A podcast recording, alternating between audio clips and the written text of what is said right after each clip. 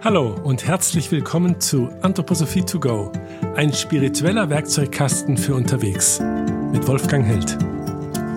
Jetzt im März 2023 gibt es eine wunderbare Konstellation am Abendhimmel. Venus und Jupiter stehen eng beisammen. Venus, die Liebe, und Jupiter, die Weisheit, feiern eine Vereinigung. Nicht nur am Himmel ist es ein großartiges Schauspiel, wenn Liebe und Weisheit zusammenkommen, sondern noch viel mehr in dir selbst. Wenn sie da nicht mehr als Gegensätze auftreten, sondern aus Liebe und Weisheit liebendes Erkennen und erkennendes Lieben wird, dann verändert sich die ganze Sicht auf die Welt. Dabei gibt es noch einen überraschenden Grund, warum dieses Thema, die Vereinigung von Liebe und Erkenntnis, so aktuell ist. Darüber habe ich etwas geschrieben und davon ist heute die Rede. Ja, heute möchte ich also mit dir einen Text teilen, den ich vor wenigen Jahren geschrieben habe und ich freue mich sehr, dass ich den jetzt auf diesem Weg mit dir teilen kann. Abschied vom Feuer hieß er damals und ich würde ihn jetzt aber anders nennen. Ich würde ihn nennen, das Feuer kommt in der Seele an. Und noch eine kurze Vorrede. Ich möchte die Revolution, die technische Revolution unserer Zeit mit einem anthroposophischen Kerngedanken verbinden. Zur digitalen Revolution gehört, dass das Feuer uns verlässt. Und der anthroposophische Gedanke, dass immer wenn etwas geht, etwas frei wird. Und dass es sich lohnt, auf diese Befreiung zu schauen. 1,4 Millionen Jahre ist es her, dass Menschen erstmals am und um das Feuer saßen. In der Olduvani-Schlucht in Tansania, der Wiege der Menschheit. Dort hat man die ältesten Funde von Feuerstellen ausgegraben. Solch eine lange Zeit war es dienstbarer Helfer der menschlichen Kultur. Am Feuer entstand die Gemeinschaft und damit die Sprache. Am Feuer war man geschützt, gewärmt und beleuchtet. Mit dem Feuer fand man Nahrung und mit dem Feuer wurde sie haltbar. Mit gutem Grund sehen die Griechen in Prometheus den Urvater aller menschlichen Kultur, denn er hat die Flamme vom Himmel zur Erde gebracht. Dieses Geschenk des Himmels das Feuer zu hüten. Charles Darwin nennt es die größte Erfindung der Menschen nach der Sprache. Das Feuer hat nicht nur die menschliche Gemeinschaft geprägt und gebildet, durch Brandrodung war es das erste Werkzeug, um die Umgebung vollständig zu verändern. Die ersten Siedler Amerikas fanden nicht Wälder, sondern die Graslandschaft der Prärie. Die Ureinwohner Amerikas trieben zweimal im Jahr ein Feuer durch die Prärie, um freies Feld für die Jagd zu haben. Mit dem Feuer beginnt das Kochen. Es beginnt die Arbeitsteilung. Es erhält die Gemeinschaft eine Mitte. Dann haben wir Menschen gelernt, dass man aus Ton Steinzeug brennen kann. Später werden die Epochen nach ihren Feuerleistung benannt, denn mit Bronze, Kupfer und Eisenzeit sind es die Metalle, die mit dem Feuer aus dem Stein geholt und dann mit Feuer geschmiedet werden. Ich glaube echt, wir können sagen, nach der Sprache ist das Feuer das wichtigste Medium unserer Gesellschaft, unserer Kultur. Zivilisation bedeutet, diese Feuergeister zu domestizieren, zu kontrollieren. Der Brand des Tempels von Ephesus, der Brand der Bibliothek von Alexandria, der Brand vom antiken Rom 64 nach Christus und der große Brand Londons sind Zeugen davon. In der Anthroposophie ist da der Brand des ersten Goetheanum das Bild. So war die Beherrschung des Feuers auch eine Herausforderung. Und ist das nicht unglaublich? Nach diesen 1,4 Millionen Jahren gemeinsamem Leben mit dem Feuer entlassen wir es jetzt aus diesem Dienst unserer Kultur. Doch was wird aus diesem Feuer? Was wird aus diesem Feuergeist, wenn wir Menschen das Feuer jetzt ziehen lassen? Denn auf vier Ebenen, das möchte ich kurz zeigen, lassen wir jetzt das Feuer gehen. Feuerloses Licht. Eine kleine Geschichte. Es fing ja ziemlich spektakulär an. Der amerikanische Erfinder Thomas Edison lud die Journalisten zur Präsentation seiner neuen Erfindung nach Sonnenuntergang ein. Das war sehr unüblich. Und so mussten die Journalisten außerhalb von New York durch einen dunklen Wald tapsen. Was sie nicht wussten war, dass hinter den Bäumen Bleibatterien versteckt waren und in den Ästen hingen Glühbirnen. Und als sie so durch das Dunkel tapsten, war jetzt mit einem Schlag dieser ganze Wald in taghelles Licht getaucht. Und das war der Startschuss in unsere so hell erleuchtete moderne Welt. Eindrucksvoller hätte er wohl den Beginn des technischen, lichten Zeitalters kaum vorführen können. Und so eine Glühbirne ist ja ein Wunderding. Da ist in so einem Glaskolben ein Draht und darin ist jetzt das Feuer gefangen, erzeugt Hitze und etwas Licht und es braucht nur einen Knopfdruck und schon ist ein Raum hell oder ein ganzes Stadion beleuchtet, eine ganze Stadt. Wenn ich als Kind nicht zur Schule wollte, und das kam ein paar Mal vor, dann habe ich das Fieberthermometer kurz an die Glühbirne gehalten und zack war es auf 39 Grad. In den LED-Lampen, da glüht nichts mehr. Das Feuer ist aus dem Glaskolben befreit. Es ist zwar dem Spektrum nach warmes Licht möglich, aber da ist keine Wärme mehr, da ist kein Feuer mehr, da ist es kaltes Licht. Aus den Glühbirnen, aus unserer Beleuchtung, überall verschwindet das Feuer. Und dabei gehe ich jetzt hier nicht auf die vielen Diskussionen ein, wie farbecht dieses Licht ist und wie ruhig im Spektrum. Das ist ein Thema für sich. Das ist das erste Beispiel, was ich dir geben wollte, dass das Feuer aus unserer Kultur verschwindet. Und die Folgen sind dramatisch. Davon später die Rede. Erst noch ein zweites Beispiel, die Mobilität. Waren es zuerst die Dampfschiffe auf zur See und dann auf den Schienen, die Dampfloks, wurde es dann ja der Verbrennungsmotor. Das Feuer, die Hitze wurde immer enger zusammengeschnürt, höher unter Druck gesetzt mit Turbolader und Ladekühlung und was es da alles gibt, um maximal Energie und Kraft aus diesem Feuer herauszupressen. Mit Elektrofahrrad, mit Elektroauto ist es damit vorbei. Da verschwindet aus unserer Mobilität das Feuer. Den letzten Öltropfen will niemand mehr haben.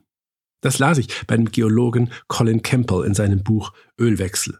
Und tatsächlich dauert es jetzt ja nur noch ein paar Jahre, dass die Verbrennungsmotoren aus unseren Straßen verschwinden. Das war das zweite Beispiel, dass das Feuer aus unserer Zeit, aus unserer Umgebung verschwindet. Und das hat dramatische Konsequenzen, geistige Konsequenzen, auf die ich gleich eingehen möchte, aber zuvor noch zwei Beispiele, um zu zeigen, wie umfassend dieser Abschied vom Feuer geschieht. Das dritte Beispiel ist dir sicher vertraut, das ist die ganze Sache der Heizung. Ich erinnere mich noch, als etwas phlegmatisches Kind schaute ich gern im Keller in dieses kleine Loch im Brenner auf diese Feuerzungen, die da auf den Schamottstein äh, brasselten und die Hitze erzeugten. Ja, und in immer mehr Haushalten tritt an diese Stelle des Brenners, des Gas- und Ölbrenners, jetzt Geothermie, Sonnenkollektoren und Wärmepumpen. So ein Öl- oder Gasbrenner ist ja die letzte Erinnerung an das klassische Lagerfeuer. Und das verschwindet nun auch aus unseren Wohnungen und hoffentlich sehr bald aus allen Wohnungen. Und an die Stelle treten Geowärme und Sonnenkollektoren und Wärmepumpen. Und da ist nichts mehr von Feuer zu spüren. Das letzte Beispiel erinnert mich an meine Studentenzeit. Ich habe im Ruhrgebiet studiert und da war abends oft der Himmel glutrot erleuchtet. Das war immer dann der Fall, wenn von den großen Stahlwerken die Eisenteile herausgeschoben wurden und nun noch glühend heiß den ganzen Himmel in ein Rot verwandelten. Ja, auch damit ist jetzt Schluss. Im Zug saß ich mit einem Ingenieur in einem Abteil und er erzählte mir, dass er Schiffswellen für große Frachtschiffe und Tanker entwickelt und die werden in Deutschland zwar berechnet, aber dann in Shanghai gedruckt auf einem 3D-Drucker. Staub aus Eisen liegt da ganz fein und dann fährt ein Laserstrahl darüber und überall, wo der Laserstrahl hinkommt, wird das Eisen flüssig und damit fest nachher.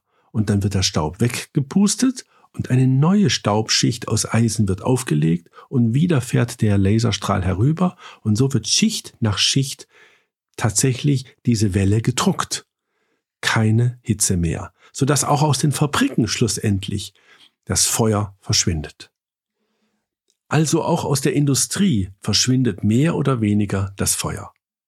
Und wenn so tatsächlich das Feuer, diese Feuergeister, möchte ich sie nennen, aus deiner und meiner Welt sich verabschieden und gewissermaßen nur beim Grillen nochmal kurz Urlaub bei uns machen, dann meine ich, lohnt es sich doch, über das Feuer nachzudenken. Denn das, was sich da verabschiedet, das stellt ja eine Aufgabe, eine Frage an dich und mich. Deshalb füge ich hier eine ganz kleine Philosophie des Feuers noch an.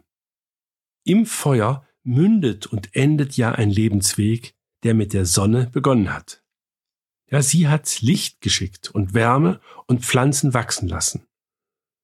Und egal ob Holz, Gas, Kohle und dann auch Erdöl über die Muscheln, in all diesen Stoffen ist dieses ehemalige Leben, ist diese Sonnenenergie gespeichert. Und wenn wir dann etwas anzünden, mit dem Feuer kommt diese Sonnenkraft heraus. Feuer ist also so etwas wie ein letzter Gruß, ein Echo der Sonne. So wie die Sonne der Erde uns Licht und Wärme schenkt, so gehört ja auch zu jedem Feuer, dass darin Licht und Wärme ist. Und mal brauchen wir mehr, brauchst du mehr die Glut, die, die Wärme also, zum Beispiel beim Grillen, und mal, wenn es um Beleuchtung geht, mehr das Licht. Und doch ist im Feuer immer beides. Und ich glaube, du und ich, wir können uns deshalb am Feuer nicht satt sehen, ich weiß nicht, wie dir es da geht, weil es diese Verbindung von Licht und Wärme ist. Ja, warum möchte ich dieses mit dir teilen hier? Weil Licht und Wärme Urbilder sind und umso gewaltiger ist es, wenn beide sich vereinen. Denn das ist gewöhnlich nicht der Fall. Licht als Bild des Erkennens, des Verstehens und Wärme als Bild der Liebe, der Empathie. Beide stehen sich oft gegenüber. Wo du erkennst, schaffst du Distanz, bist du in den Dingen und wo du liebst, schaffst du Nähe, sind die Wesen, die Dinge, denen du dich zuwendest, in dir. Aber es gibt eben diese Möglichkeit, dass sich beide vereinigen.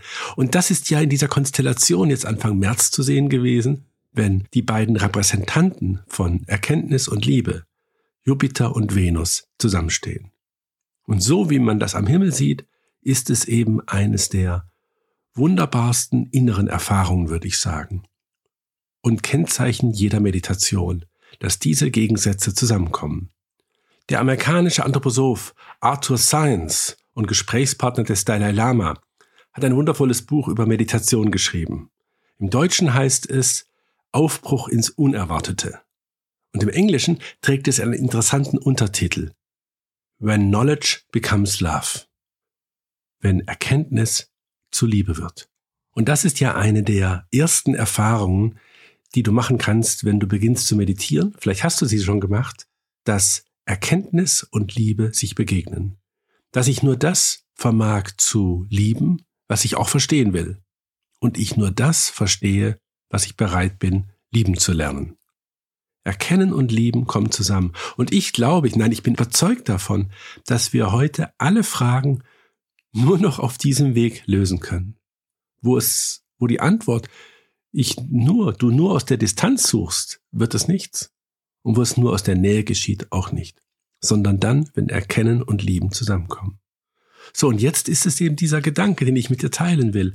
Wenn das Feuer nun aus unserer Welt verschwindet, aus unserer Umgebung, aus unserer Kultur sich verabschiedet, dann ist die Kraft, die im Feuer wohnt, diese Kraft Licht und Wärme und im übertragenen Sinne Erkenntnis und Liebe zu vereinen, die wird frei. Sodass jetzt das Feuer in uns, ja, ich sage, auferstehen die Kraft, dass Erkenntnis und Liebe zusammenkommen, die kann in uns ihre Auferstehung feiern. Das Feuer geht von der Außenwelt in unsere Innenwelt hinein. Und in uns feiert es seine neue Geburt, wenn es mir gelingt, Erkenntnis und Liebe zusammenzunehmen, Venus und Jupiter in Konjunktion zu bringen. Am Himmel geschieht das nur alle paar Jahre. In unserer Seele Dauernd kann das passieren. Und das wünsche ich dir und das wünsche ich mir und uns allen, dass wir immer wieder diese Leistung bringen. Und ich habe hier die Sonne ins Spiel gebracht, die das Feuer ja induziert. Die Sonne bringt das Wachstum und aus dem Wachstum entstehen all die fossilen Brennstoffe, sodass die Sonne das Urbild ist des Feuers. Wenn das Feuer in dir aufersteht, weil sich Denken und Lieben begegnen, dann beginnt die Sonne in dir zu leuchten. Und ich glaube, wir machen unserer Umgebung, unserer Mitwelt kein größeres Geschenk, als wenn dieses Licht beginnt zu leuchten. Diesen Gedanken wollte ich mit dir teilen und danke dir herzlich, dass du mir dein Ohr geschenkt hast. Dir alles Gute. Du hörtest eine Folge von Anthroposophie to go, ein spiritueller Werkzeugkasten für unterwegs. Hat dir der Podcast gefallen? Gib gerne eine Bewertung ab und abonniere unseren Kanal. Bis bald.